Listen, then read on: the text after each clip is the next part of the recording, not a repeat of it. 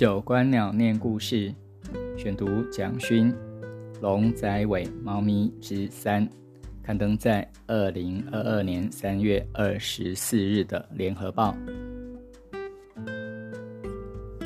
我并不确定生存的意义，一定要确定才能好好存活吗？或者，也可能只是活着，没有任何意义的活着。看着被弃养的乳猫，看它严重慢患的泪液，看它的抽搐，看它积累的身体，体味很苦涩的时无一众生得灭度的诚实而勇敢的宣告。然而，活着好像总是要虚构或捏造许多意义，让活着仿佛煞有介事。他真的活了下来。让为他担忧的旁观者喜极而泣。我还是不确定，那喜极而泣是不是自己虚构或捏造出来的幻象，或者只是自小习惯的一种浅薄的励志故事的翻版。如果我此刻在美国军队突然撤退的阿富汗，如果我此刻在俄罗斯轰炸的乌克兰，我也必须虚构或捏造让自己好好活下去的意义吗？但是，美国军队为什么来了，又为什么突然走了？俄罗斯的军队为什么发动攻击？那些叫做人民的，究竟是真实的众生，或者只是一个空洞捏造出来的毫无意义的名词？游戏的规则是我们必须选择一边，然后你死我活。我们没有可以一起活下去的方式吗？龙仔伟的农舍没有电视，但是还会有点忧心忡忡，在手机里看着各国转播有关阿富汗的画面，大部分是 CNN 或 BBC。我看不到偏远弱势地区的电视。我听不到偏远弱势者的声音，也许他们已经习惯没有声音，掩盖在强大频道波段的覆盖下。偏远弱势地区的众生，众多的众生也习惯了没有自己的声音了吗？纵谷严重干旱的时候，西岸都会的频道都没有报道。社群网站上也有人放出万安村凿井抗旱的一则讯息，但很快被强势的网军覆盖了。我看着纵谷天长地久，看着偏乡一无怨言的众生的勤劳安分，看着需要细心照顾的乳猫的微弱气息。过了几天，小猫咪显然强壮了。有力气吮奶，吃饱了，在草席上跑跑跳跳，有时也呆呆看着席子上自己的影子，仿佛对活着还有点陌生。院子里还不时有流浪猫来，惊慌不惧，在廊檐下搜寻，眼神闪烁，吃一点饲料，我要踏出门就迅速逃跑。他们嘲讽着我的安逸吧，或者瓦解我自以为的慈悲。慈悲的意义是什么？在每一处炮火连天的战场，在每一处疫病死者尸体焚烧的黑烟里，悲也许不如一颗枪弹吧。有真实的重量，有真实的穿透力，可以快速终结虚构捏造的生命意义。每一个受苦的肉体都在等候那一颗枪弹来临吗？在宠物和流浪猫之间，看着不同存活的方式，撒娇、讨拍、妩媚，或机灵、狡猾、残酷，目的都只是存活。在大义蔓延的时刻，在处处烽烟的世界。把存活的标准降到很低很低，低到看来毫无意义的存活也可以接受。我还有计较之心吗？或者学会对看来毫无意义活着的肃然起敬，像鲁迅小说里的阿 Q，对他毫无意义活着，肃然起敬。他们是真正使无一众生得灭度的真实众生吧。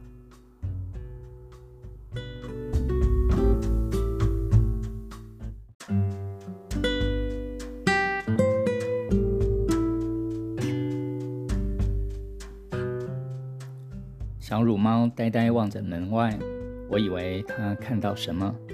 我总是觉得猫或其他动物可以看到我看不到的世界，如同晴天时爬到石头上看天空的乌龟，伸长脖子，仿佛听到天空的语言。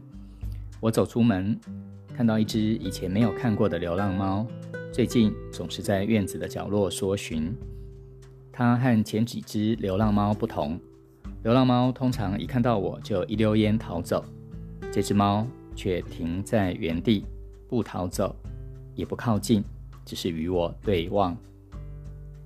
这只流浪猫体型比较大，常常躲在车子的底盘下，黑溜溜的圆圆眼睛睁得老大。它目不转睛看着我，里没有惊恐，只是很坚持，不逃跑，不离开。我把猫饲料的盘子放在靠近它的地方，它也不吃，仍然与我对望着，仿佛我们有宿世的契约没有完成。然而，我抱歉地看着他，我真的不知道契约的内容啊。也许是每一个肉体和一颗陌生枪弹的契约，也许是一个肉体。和以为无缘的病毒的契约，我们在好几世代的流浪生死里，究竟签过多少契约？抵赖不掉，要在该偿还的时候偿还，要在该偿还的地方偿还。我总记得他乌溜溜的圆圆眼睛，那样一动也不动望着我，不是为食物而来，不是为亲近我而来。不是为复仇而来，所以生命还有我不可知的欲求渴望吗？他总是躲在暗处，所以我不容易看清楚他身上的花纹色泽。偶然日影斜照，看到他身上暗灰里有深黑的条纹。他仍然蜷缩在车子底盘下，身形比一般的流浪猫壮硕。或者，只是因为他特别笃定、坚持的神情，让他像一座山，无法动摇。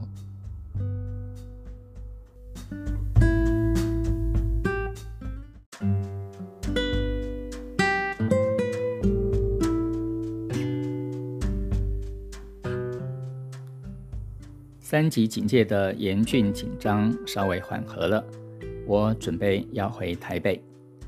看着满地落满的芒果，亲昵的两只猫咪跑来脚边蹭来蹭去，喵喵叫着，仿佛知道我舍不得，舍不得的龙仔尾天空的白云，舍不得的农舍前一望无边的翠绿农田，舍不得的夏日带着稻香的微风，舍不得的水圳里如歌的水声，舍不得的在众鸟喧哗里醒来的早晨。舍不得黄昏时大山巅一抹血红的晚云，舍不得夜晚天空点点的星光，舍不得胖嘟嘟在草席上乱跑乱跳的小乳猫。它是开心的，把喂养它的我们当成母亲，没有出来时企鹅般的奄奄一息的可怜相。然而，它仍然会突然安静下来。望着门外荒荒的白日，仿佛听到前世的呼唤，静静想听清楚，却仍然不确定。席子上只是自己孤单的一片影子。我犹豫着，如果离开龙仔尾，这只乳猫要怎么办？我一直有偏执。不太愿意把动物圈养在小房子里。如果不能全心陪伴，如果没有更广阔自然的环境让他们跑跳翻滚，总觉得亏欠了他们什么。宠物或许更好是天地的宠物，如同我们自己的生命。宠物，我提醒自己，宠不是囚禁。如果可以，盼望我的宠爱即是天地的祝福，祝福众生在孤独来去之间，有多少前世的契约能偿还的，一一偿还。或许不再签新的契约了。所以可以有一个没有偿还约束的来世，可以不结新的缘分。这只乳猫会是我新的缘分吗？我与他戏耍厮闹，偶然磨墨写“无挂碍”三个字，还是心虚。整理三个月写字抄经的功课。还是觉得最后跑出这乳猫，也许是龙在尾最难放下的心事。如果能找到乳猫的母亲，多好！我心里这样想。院子里一直静静蹲伏着的流浪猫，仍然不动如山。连续几日，我竟不知道它何时去吃食，何时去便尿。有两种不同的悬念，一种是担心它能否存活存活的乳猫的悬念，一种是车子底盘下守候什么的流浪猫的悬念。两种悬念都只是我自己的无知无明吧。在去暗幽深盲昧的生之长途，不知因果，只有碎片断裂的悬念。徒增烦恼，无济于事。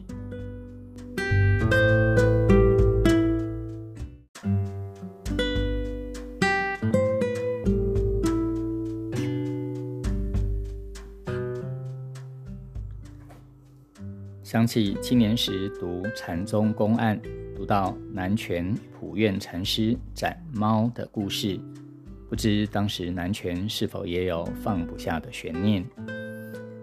啊，离开单独禅宗公案的年龄很远很远了。大学时有很长一段时间喜欢六祖坛经，接着就爱看《景德传灯录》《指月录》。唐代禅宗六祖是中国佛教信仰的一次大革命。接下来五代宋禅宗贺佛骂祖，颠覆叛逆。打破信仰和思辨的桎梏，让生命活泼，回到现实生活的原点，不扭捏，不做作，一桩一桩公案，创造了语言白话，如同剥除咬文嚼字的宗教伪装，赤裸裸坦诚相见。南拳普愿禅师，他姓王，有更通俗的民间称呼叫王老师。王老师南拳斩猫的故事流传很广，《祖堂集》《景德传灯录》都有记载，可以读一下《传灯录》的原文。师因东西两堂各争猫儿，师欲之，白众曰：“道德即救取猫儿，道不得即斩却也。”众无对，师便斩之。赵州自外归。师举前与视之，赵州乃脱履安头上而出。师曰：“汝是来若在，即救得猫儿也。”公案就是公案，文字语言琐碎无用，越谈越离公案十万八千里。公案就是现场，回到现场，如同《金刚经》说的：“还至本处，无有是非。”南拳斩猫的公案是东西两堂僧侣为养猫起争执，南拳抓起猫要众僧说出道理，说不出就斩猫。这桩颇耸动的公案在整个东亚洲都产生影响，艺术史上许多画家画过南拳斩猫。前几年，日本在南禅寺。还展出大画家长谷川等博画的南拳斩猫，右手提剑，左手抓猫，惊心动魄。这张画用来制作海报，引起更多现代人对这件公案的兴趣。我庆幸在龙仔尾喂猫没有引起类似的争执。我也问自己，若真回到公案现场，我会像王老师那样决绝，把猫儿一斩两断吗？这段公案如果今天在社群网站公开，不知要如何群情激愤。猜测许多猫奴群情激愤，会把王老师一斩两断吧。公案的结尾是男权弟子赵州从外地归来，知道这件事，一语不发，脱了鞋子，把鞋放在头顶上，走出门外。王老师说：“你刚才如果在，就救得猫儿了。”所以，男权真心是要救猫吗？所以群情激愤时，是真心为众生吗？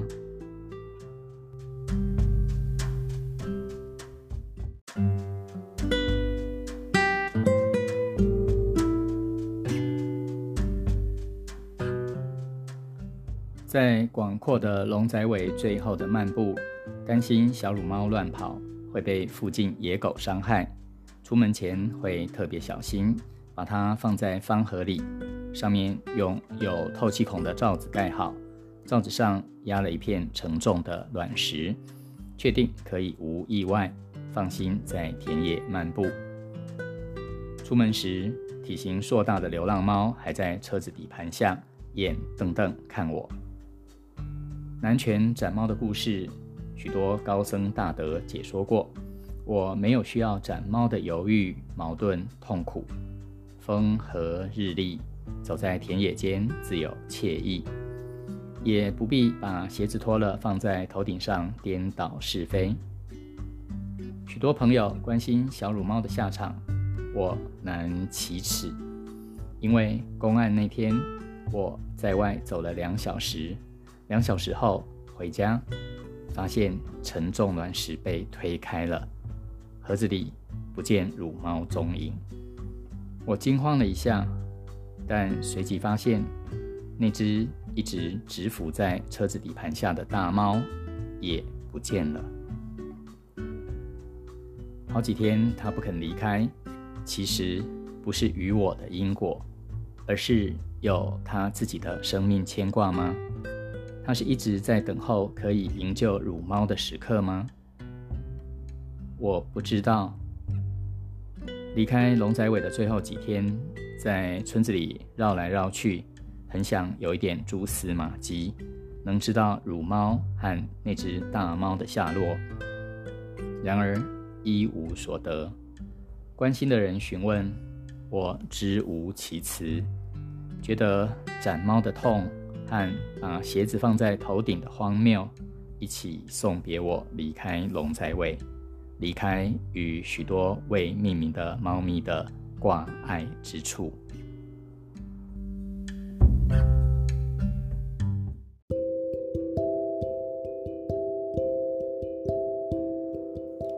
小尾巴，你在读到哪一句的时候，猜到两种悬念之间的关联呢？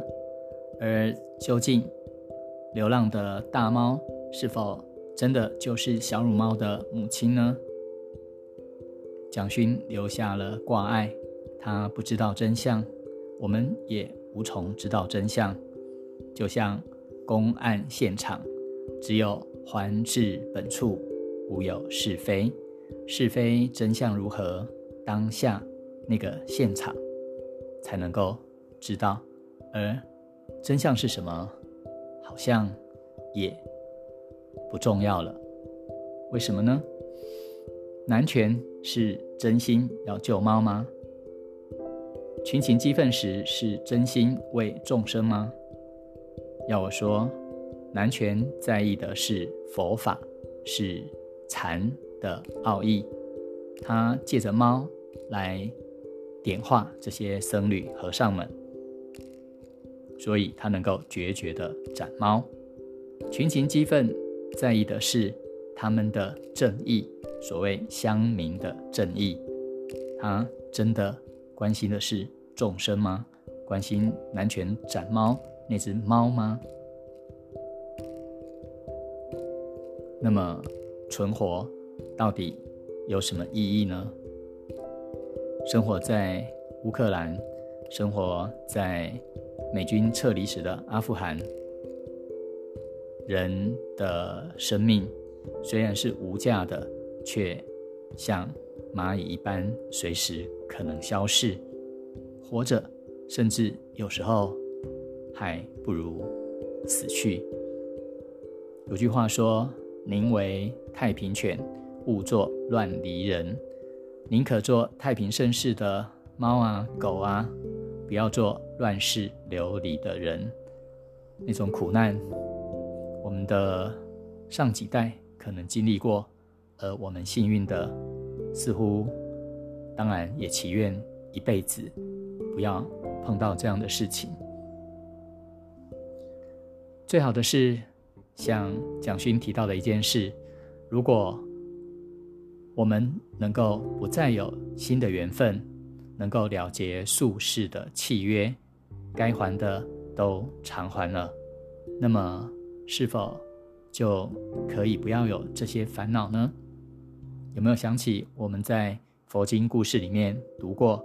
修阿罗汉果的时候，一旦修行完成，在离开这个世间的时候，他们会长依世间，深深的向这个世界一鞠躬行礼告辞，然后说：“我生已尽，犯行已立，所作已办，不受后有。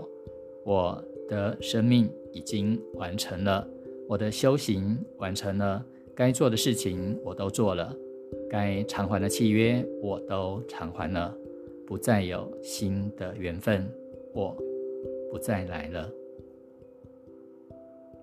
生命生存的意义到底是什么呢？